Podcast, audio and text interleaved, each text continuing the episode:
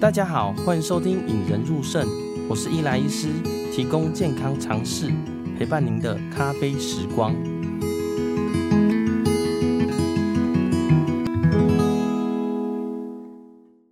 哎，今天大家会不会觉得很特别啊？既然用收看跟收听的这两个字呢？因为呢，这一集呢，我也会把它做成 Podcast 跟 YouTube 版本的影片啦，我跟大家分享。那 Podcast 听众呢，当然就在 Podcast 上收听，有空呢，也可以到 YouTube 上面呢，会放一些美图跟图片给大家分享一下。那 YouTube 的听众呢，可以到我们节目简介栏下方的 Podcast 链接进去收听之前的集数啦。目前已经到一百二十五集了。那在这集中呢，大家听完或看完可以获得什么呢？我会介绍三大主题啦。第一个，跟大家介绍什么是腹膜透析，因为在之前的集数呢，已经介绍哎，不洗肾系列之四，什么是血液透析了。这一集，但就是继续介绍什么叫腹膜透析了。那第二个呢，会大家会知道什么叫腹膜透析以外呢，就是腹膜透析怎么做。大家可能会觉得对洗肾非常笼统，那今天就跟大家介绍腹膜透析怎么做。也跟大家介绍，哎，我的有些病人呢，他是怎么过他的生活的啦。那第三个呢，就一个肾脏科医师的角度来看，哎，腹膜透析有什么特色啊？好，那在开始之前呢，就跟大家介绍我自己啦。那我其实是在中国毕业呢，在之前发现自己的外婆有糖尿病跟肾脏病，那隔几年呢，外婆就开始洗肾，那当时呢，就开始发展一个叫做经皮腹膜透析直管啦。最后呢，亲手开始帮我外婆洗肾，之后也把这一段呃呃过程呢写成文字去得奖了，拍成微电影啊。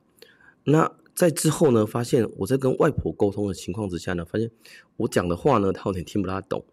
于是呢，开始致力于说如何把相对困难的医学常识呢讲成白话，让他们听得懂。于是开始引人入胜这个 podcast 跟这个网站啦。所以大家觉得这一个呃构想不错的话呢，或是想要支持我，也欢迎按赞、订阅跟分享哦。那今天第一个主题就是什么是腹膜透析啦。那影片呢，大家可以看到左边这张图啦。哦，这张图就是诶一个腹膜透析病人正在洗肾的状态。哦，就是他就把肚子接上去，有两一根管子，哦，一根管子灌进去，一根管子流出来，诶，就是在身上带着一根管子。先跟大家介绍什么是腹膜透析。那在第一段呢，腹膜透析中呢，会跟大家介绍三大主题啦。所谓腹膜透析的腹膜是什么东西啦？那第二个呢，我们腹膜透析需要一个管子，所谓的腹膜透析管又是什么东西？那第三个呢？哎，既然叫洗肾，那腹膜透析的原理是什么？为什么它可以帮我清除毒素、清除水分呢？第一个呢，腹膜是什么？大家可能会想说，哦，腹膜是不是在肚子里面呢？哎，对，没错，腹膜在肚子里面。但是腹膜究竟是指哪边呢？或者我们腹膜透析的这个腹膜是指哪个地方呢？好，我们来看一下哈。所谓的腹膜呢，其实我们正确的名字叫做腹膜腔，哦，空腔的腔啦。那腹膜腔的意思是什么呢？代表它是一个空间，哦，它并不是一个密闭的，它是一个呃，不是完全填满的，是一个空间。那它是在我们的壁层腹膜跟脏层腹膜之间。好，大家会觉得，哎呦，我附膜就附膜，还分两层，哎，对哦，就像说大家来到，呃，好，我们假设一个房间呢，这个房间呢，全部的家具包括墙壁都要油漆，那油漆呢，在我们墙壁上的油漆就叫做壁层腹膜，就是我们假如我们这个房间里面就是一个肚子里面，那肚子上面的墙壁呢，就是我们的肚子的最里面，好，那里面的器官呢，例如胃部。它上面也要涂一层油漆，那这层油漆呢，就叫腹膜，叫做脏层腹膜，内脏的脏。那其实呢，大家都知道，我们内脏并不是直接就是锁死的，它其实是在肠道有东西把它，肚子里面有东西粘附住。但是它本身呢，跟我们的腹壁是旁边有空间的，那这一段空间呢，就叫做腹膜腔了。那 YouTube 的呃影片的大家观众呢，可以看到在左边红色的这个就是壁层腹膜，蓝色的呢这个叫做脏层腹膜，所以这个黄色的填满的位置就是我们的腹膜腔了。好，假如我们用侧面来看呢，就看到，假设我们人平躺的话，哎，我们斗宅就是我们肚脐下面呢，其实里面有很多很多的脏器嘛。但是肚脐下面呢，在我们最后端的叫做肾脏，肾脏是一个后腹膜腔器官，就是它其实不是包覆在我们的墙壁的里面，它在墙壁的外面。那墙壁里面有很多器官呢，这些器官之间的就叫腹膜腔。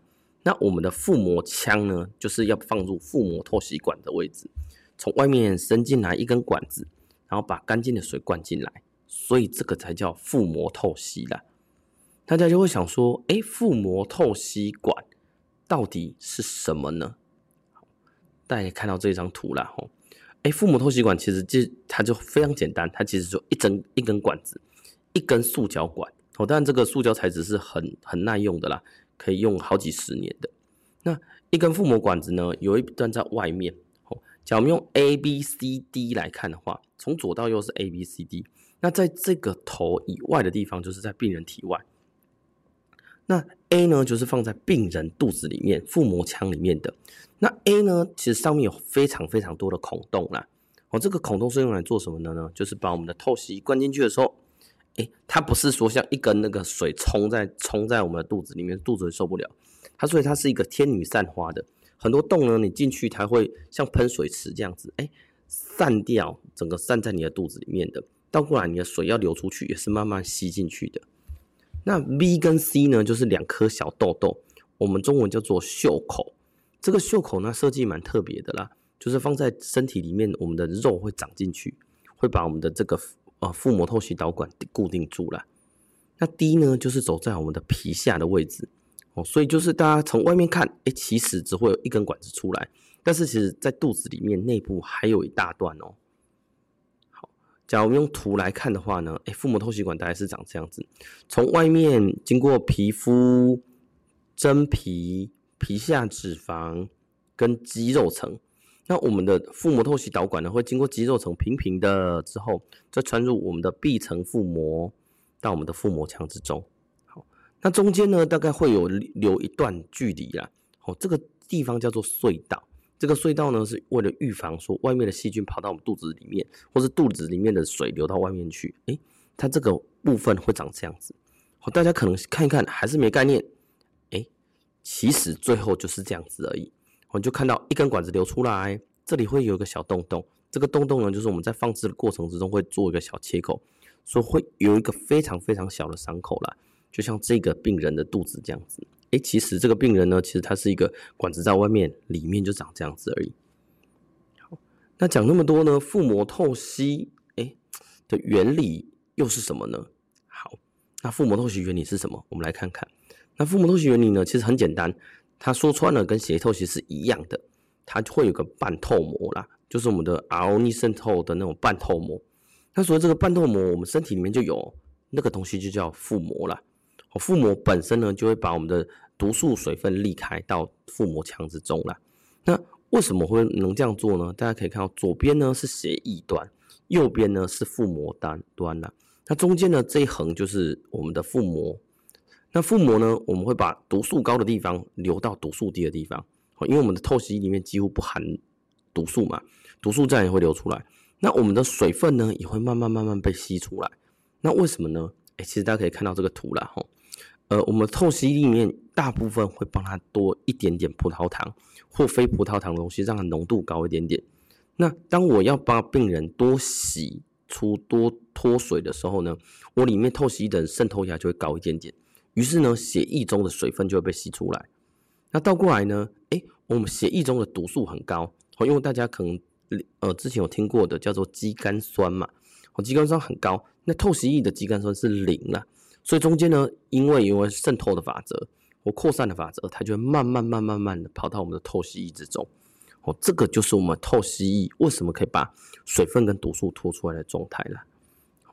那我们目前透析液呢？大家假如有在洗腹膜透析的，可能会觉得啊，什么一点五趴、二点五趴、四点二五趴、七点五趴，到底是什么意思呢？这个就是我们的浓度啦。好，浓度越高，脱水的能力越强。好，大家可以看到，哎，一般我们血液的浓度呢，渗透压浓度大概是两百九，就三百上下。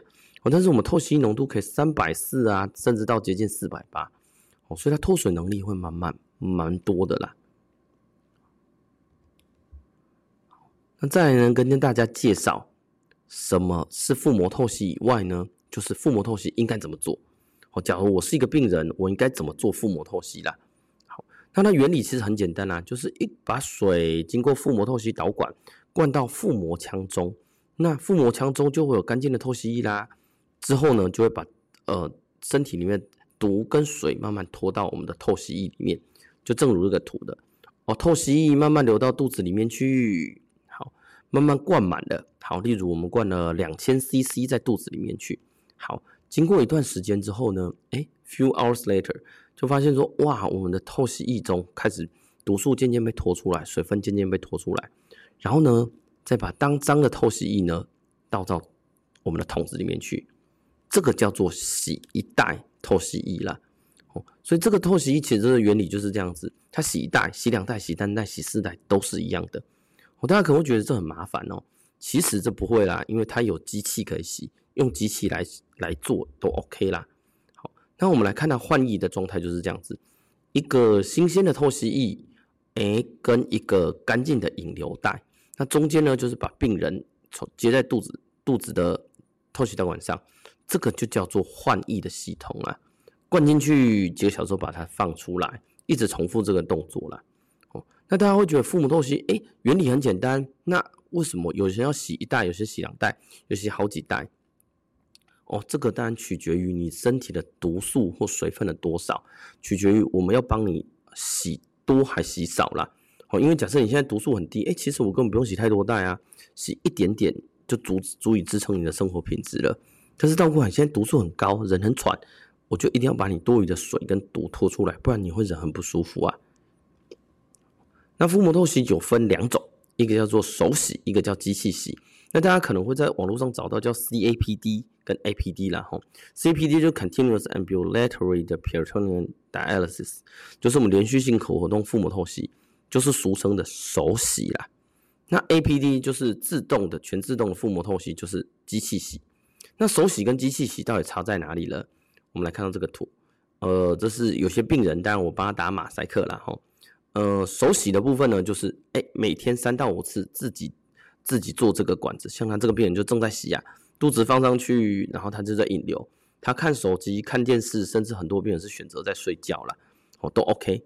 那这是另外一个阿伯，他每天呢就是晚上睡觉接自己接机器洗，诶，这阿伯已经七几岁了，他依然可以做这个动作，只要把管管路放好，诶，他是自己可以照顾自己，晚上睡觉都 OK 了。好，那脚手洗的他怎么做呢？好，例如说你早上起来。我们就把水灌进去，假设十五分钟就灌完了。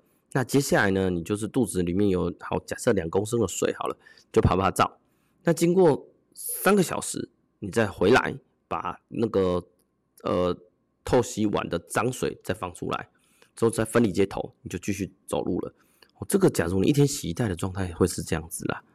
好，所以你会变成说，哎，你第一个是把脏的水漏出来，引流期再灌进去干净的。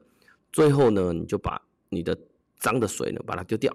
好，大部分我们是建议把它捡到马桶里啦，把脏的水丢灌倒在马桶里，然后呢，就跑到可以去外面，你可以去旅游，你可以去工作，甚至你可以睡睡觉，这个都 OK 的。好，那机器怎么洗呢？那机器就是很简单啦，哈，机器就是睡觉前呢，呃，下班呃起床的时候，你把机器分离，睡觉的时候你把它接上机器。那中间你在睡眠过程之中呢，机器就一直帮你运作。白天呢，你在上班，像我有个患者，就是白天上班，几乎完完全全就是完全肚子是空的。他本来也没有没有人也知道他在洗肾，但是哎、其实他晚上睡觉的时候都在洗肾啊。好，那最后呢，跟大家介绍哦，血液透析、腹膜透析，那这么多透析洗肾方法啊，搞得我好乱啊。那腹膜透析本身有什么特色呢？那我们当然还是回过头来啦。当你已经肾脏功能变差到末期肾病的时候，出现症状，无论你是喘、尿毒症候群，或者电解质异常造成的不舒服，我们可以做什么呢？哦，其实我们有几种方法。第一种叫做血液透析，第二种叫做腹膜透析，那第三种叫做不要洗，叫做透析安宁啦。哦，那之后会跟大家讨论到透析安宁这件事，因为最近有些病人呢，年无论年纪大、癌症末期或其他原因选择透析安宁，这个部分也是一个很大的议题啦。那还有一些呢，是他脚家属来得及捐赠，可以转成换肾，就是所谓的肾脏移植啦。哦，但这几种都是可以互换的哦。但透析安宁安宁后大概就转不回来了，哦，人就挂了，就不可能转回来。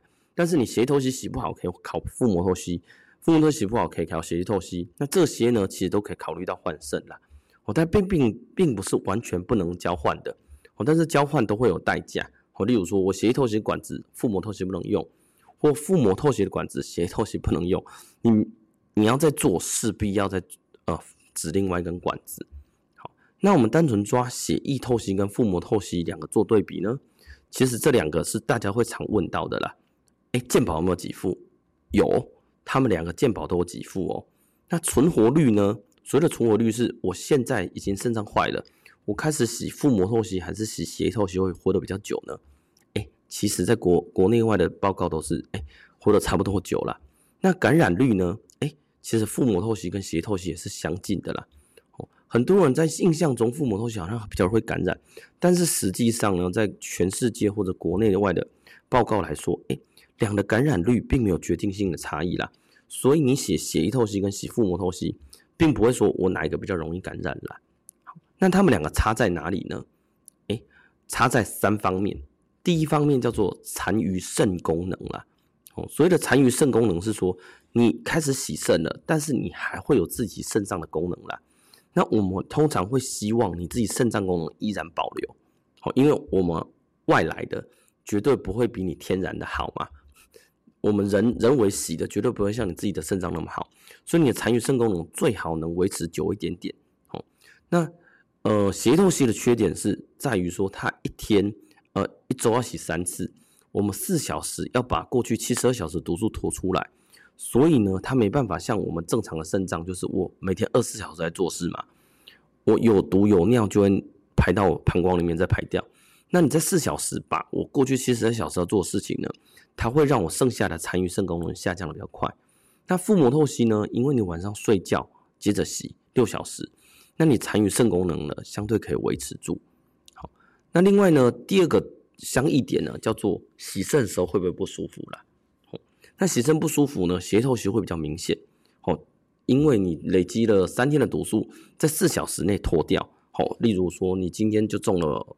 哦，三天了，重了五公斤，但是我再把你这五公斤脱水，有些人有些年纪大、心心脏不好的，洗的会有点不舒服了。那倒过来，我腹膜透析，假如我同样是三天重五公斤，但是我一天只要脱一点多公斤就好了。所以腹膜透析在洗的时候呢，比较没有不舒服。好，那第三个决定性呢，是在于它的毒素清除率啦。哦，呃，血液透析的小分子清除率清除率比较好。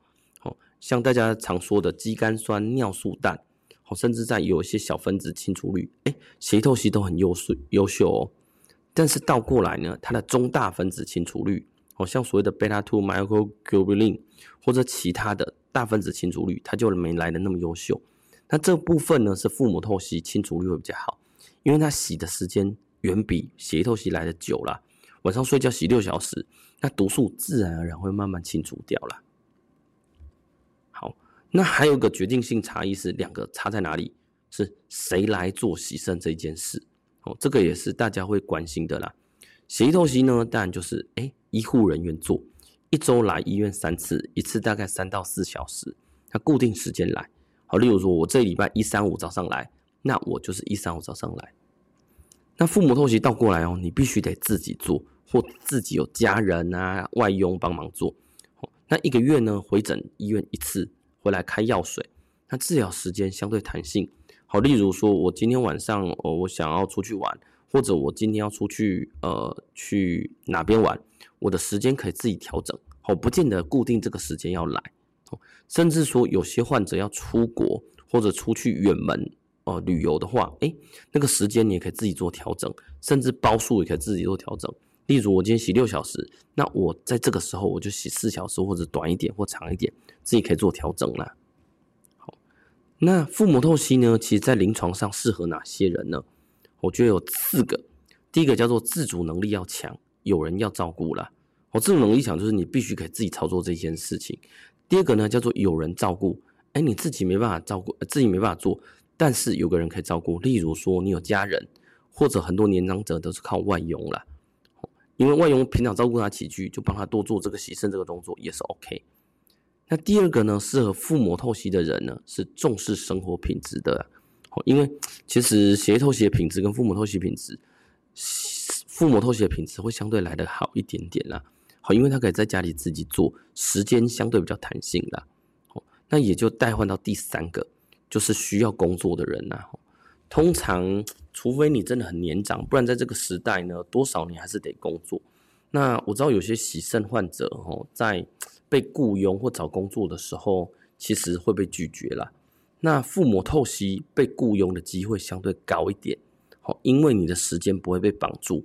好，因为假如说你现在是洗血透析，你要下班后洗，那我可能五点多下班。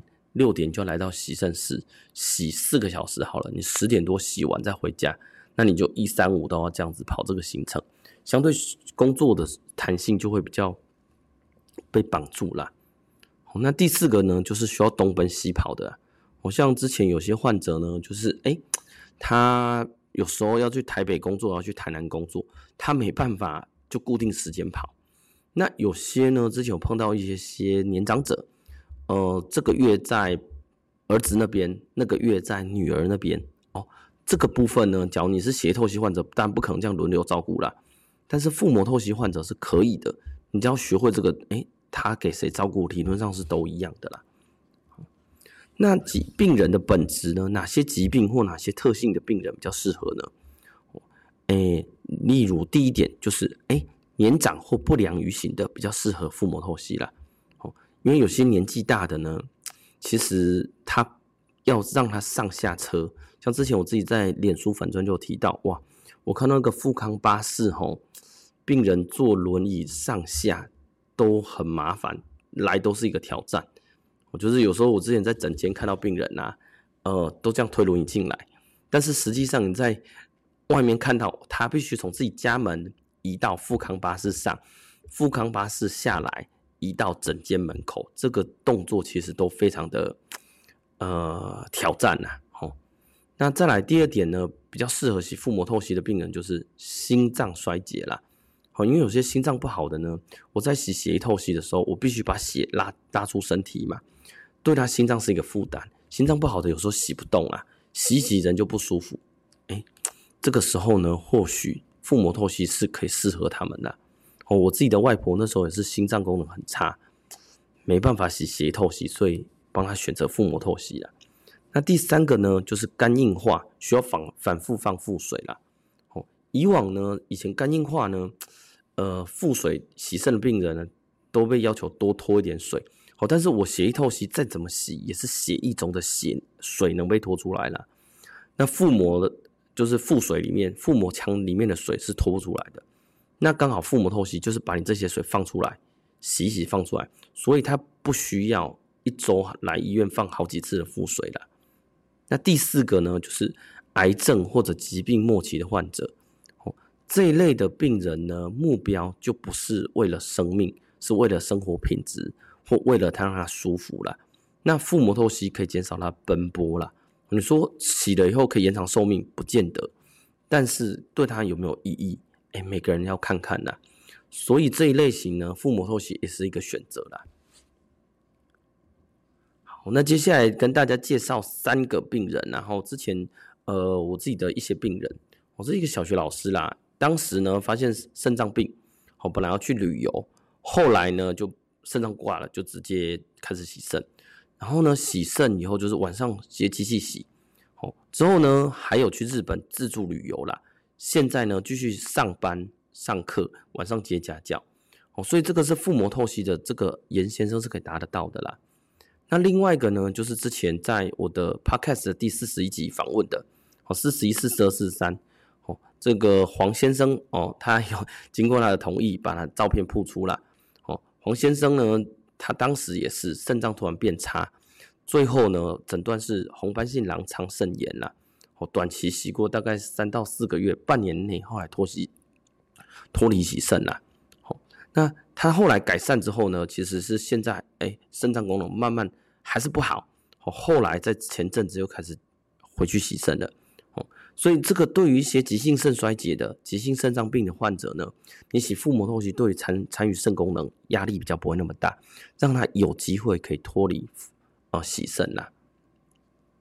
那第三个患者呢，其实是一个呃周小姐啦。哈，其实哎，她那时候是她其实在上班哦，现在是一个呃三个小孩子的妈妈啦。哈，那她当时是说，哎，二零一五年开始洗肾，那当时就选择腹膜透析，因为她要去上班嘛。好，她的有个名言叫做，哎，我们的人生还有很多事可以完成的。好，目前腹膜透析已经哦九年了。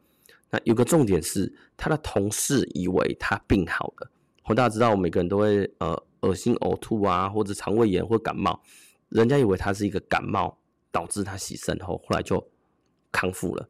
好，那他就是一个本来是一个仓储人员，后来频繁头痛，发现尿毒症，开始洗肾，最后呢选择腹膜透析啦，兼顾家庭跟工作，最后呢还可以跟家人去露营。好，我个人是觉得蛮厉害的，然后但不是每一位肾友都有这么强的体能。